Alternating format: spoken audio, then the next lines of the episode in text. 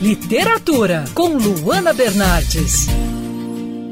Lisboa velha cidade, cheia de encanto e beleza a coluna de literatura de hoje está bem portuguesa. Nós vamos conversar com o diretor de uma das bibliotecas mais bonitas do mundo. Se você for a Portugal, não pode deixar de colocar no roteiro uma visita à Biblioteca Joanina, na Universidade de Coimbra. E para falar sobre esse espaço dos sonhos, Comigo hoje o diretor da biblioteca, João Gouveia Monteiro. Professor, queria que você falasse um pouquinho sobre os 300 anos da instituição que guarda trabalhos importantíssimos como a primeira edição de Os Lusíadas. A Universidade de Coimbra foi definitivamente fixada nesta cidade em 1937 pelo rei Dom João III e a partir daí não cessou de crescer. E crescia a universidade, crescia o número de estudantes, o número de lentes e também crescia o número de livros.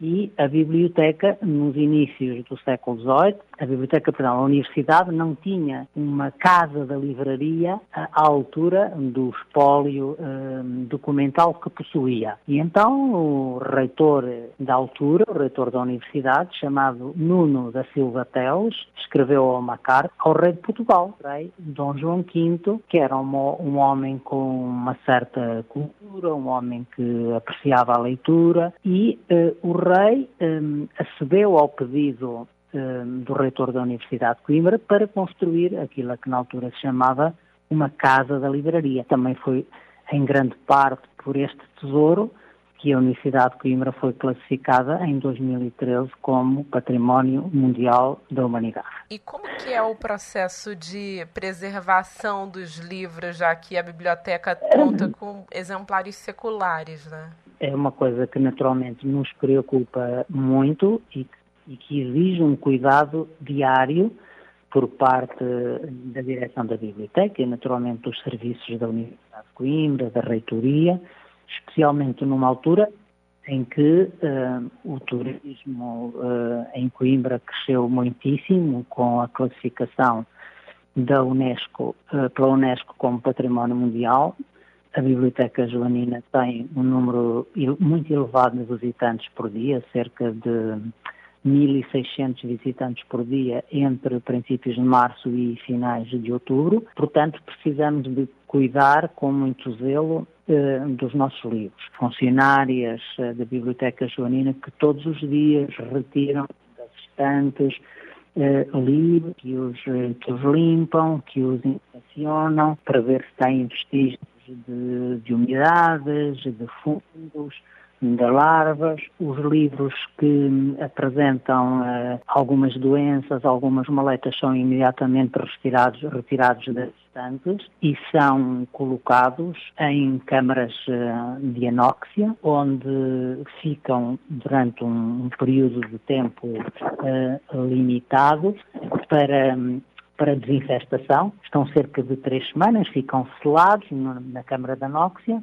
ficam privados de oxigênio o oxigênio é substituído dentro da câmara por azoto e, uh, ao fim desse tempo, cerca de três semanas, eh, foram purgados não é, dessas maleitas e podem uh, ser reintegrados na biblioteca. Eu li há um tempo atrás, que eu não sei se continua dessa forma, mas eu li há um tempo atrás que os morcegos têm um papel fundamental na preservação dos livros. Continua dessa forma? Como é que isso funciona? Sim, já estava à espera que me perguntasse, por isso que é uma coisa que atrai muito a, a atenção, a curiosidade das pessoas. Na verdade, nós temos provavelmente ainda duas colónias de morcegos. Uh, neste momento já devem ser de duas espécies diferentes e, é, e, em princípio até concorrentes, digamos assim, rivais. Não é possível dizer uh, quantos é que eles são atual, é que eles são atualmente. Ainda se ouvem, mas cada vez menos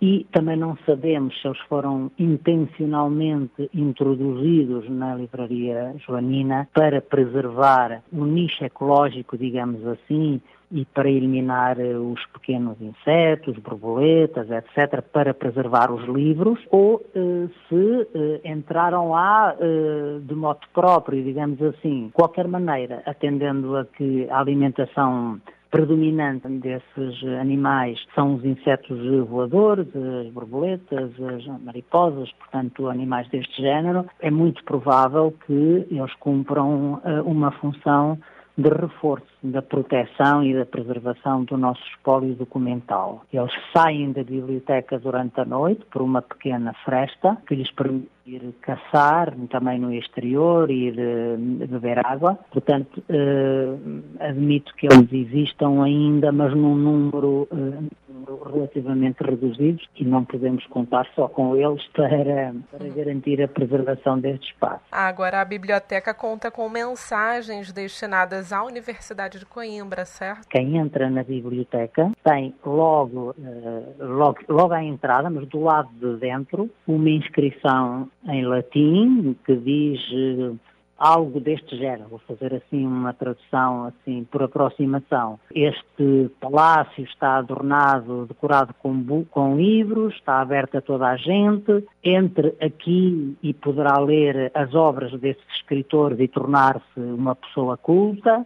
Esta é a regra para os, teus, para os seus estudos. Deixa uh, a mente pensar e refletir e deixa uh, a caneta tomar nota daquilo que lês e daquilo sobre o qual refletes. E depois, do ponto de vista plástico, eh, há uma mensagem fortíssima eh, nos tetos, eh, nos belíssimos tetos da, da Biblioteca Joanina, que foram construídos nos inícios do século XVIII por Simão Ribeiro e decorados por Vicente Nunes, que era um dourador famoso em, Portugal e em Coimbra nesta época, e em uma das três salas da Biblioteca Joanina, porque a Biblioteca Joanina é composta por três salas ligadas uma às outras, portanto, sem porta, não é?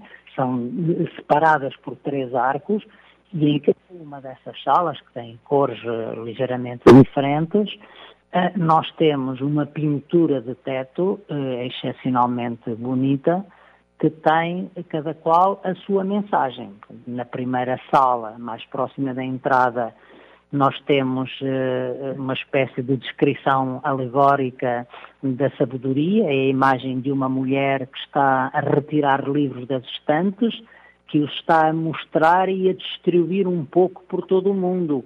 E esse mundo é representado por figuras de mulheres que representam cada qual um dos continentes, os continentes conhecidos naturalmente à época em que a biblioteca foi construída, Europa, América, África e, e Ásia, uh, sem nenhuma hierarquia entre si, portanto, com a mesma dignidade. Depois, na segunda sala, quando se avança na biblioteca, nós temos a representação da figura da alma mater, isto é, de, da mãe que, que alimenta uh, que alimenta o nosso espírito, que alimenta a nossa vida, rodeada por uma série de, de imagens alegóricas que estão associadas às quatro virtudes principais: a honra, a virtude, a fama e a fortuna. E estas quatro palavras que eu disse agora estão mesmo inscritas em latim no teto da segunda sala. Eh, no teto da terceira sala, eh, já perto, portanto, do final eh, da biblioteca, é interessante notar que a decoração é uma decoração muito em torno da ideia de enciclopédia, não é? É muito cara do, da cultura europeia e sobretudo francesa, não é? Do século XVIII. E aqui isso materializa-se através da representação de várias formas de conhecimento ligadas às outras, rodeadas por musas, com exemplificação das disciplinas que são ensinadas na universidade. Aqui é ensinada a teologia, imagens relativas ao direito, ou à música, ou à matemática. Portanto, é esta ideia de conhecimento enciclopédico que depois ficará eternizada na famosa enciclopédia de D'Alembert e Diderot.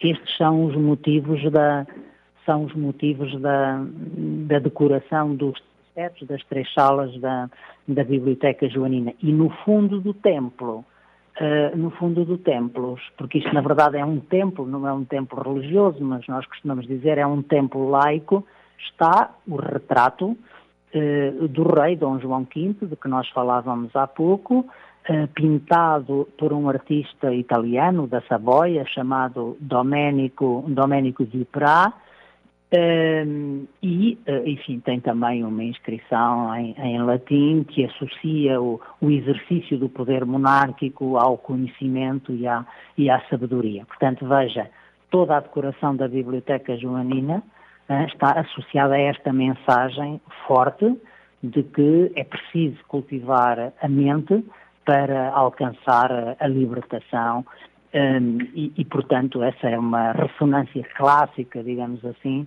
que um, o, o, barroco transporta consigo para o interior das decorações destes uh, monumentos excepcionalmente valiosos. Legal. Professor, obrigada pela entrevista aqui na Band News FM, viu? Sim, posso só talvez acrescentar uma coisa claro. rápida que será talvez interessante, que é talvez salientar que esta biblioteca, a Biblioteca Joanina, é talvez a primeira das bibliotecas barrocas uh, europeias, juntamente com a, a, Biblioteca Imperial de Viena, Viena da Áustria, Hofbibliothek, e que é mais velha do que outras uh, livrarias barrocas que vieram a ficar conhecidas não só na Áustria, como na República Checa, na Alemanha uh, ou, na, ou na Suíça.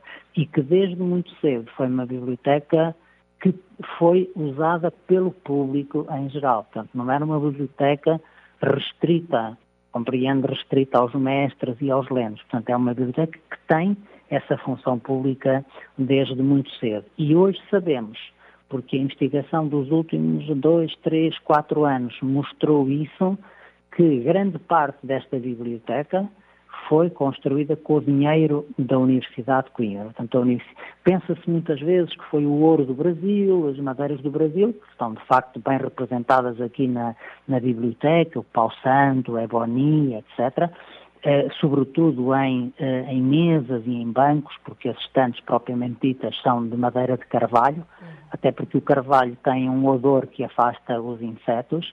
Pensa-se que foi o Brasil e o ouro do Brasil que pagou a Biblioteca Joanina.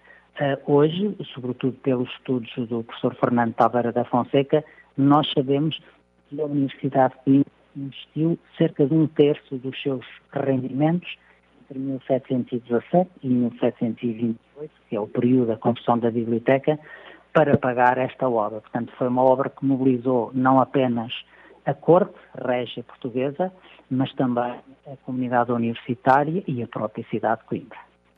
Legal. Mais uma vez, obrigada, viu, professor? De nada, muito gosto e sempre ao dispor. Eu sou a Luana Bernardes e você pode ouvir mais da coluna de literatura acessando o site bandnewsfmrio.com.br clicando em colunistas. Você também pode acompanhar as minhas leituras pelo Instagram Bernardes Luana, Luana com dois N's. Outra mais linda não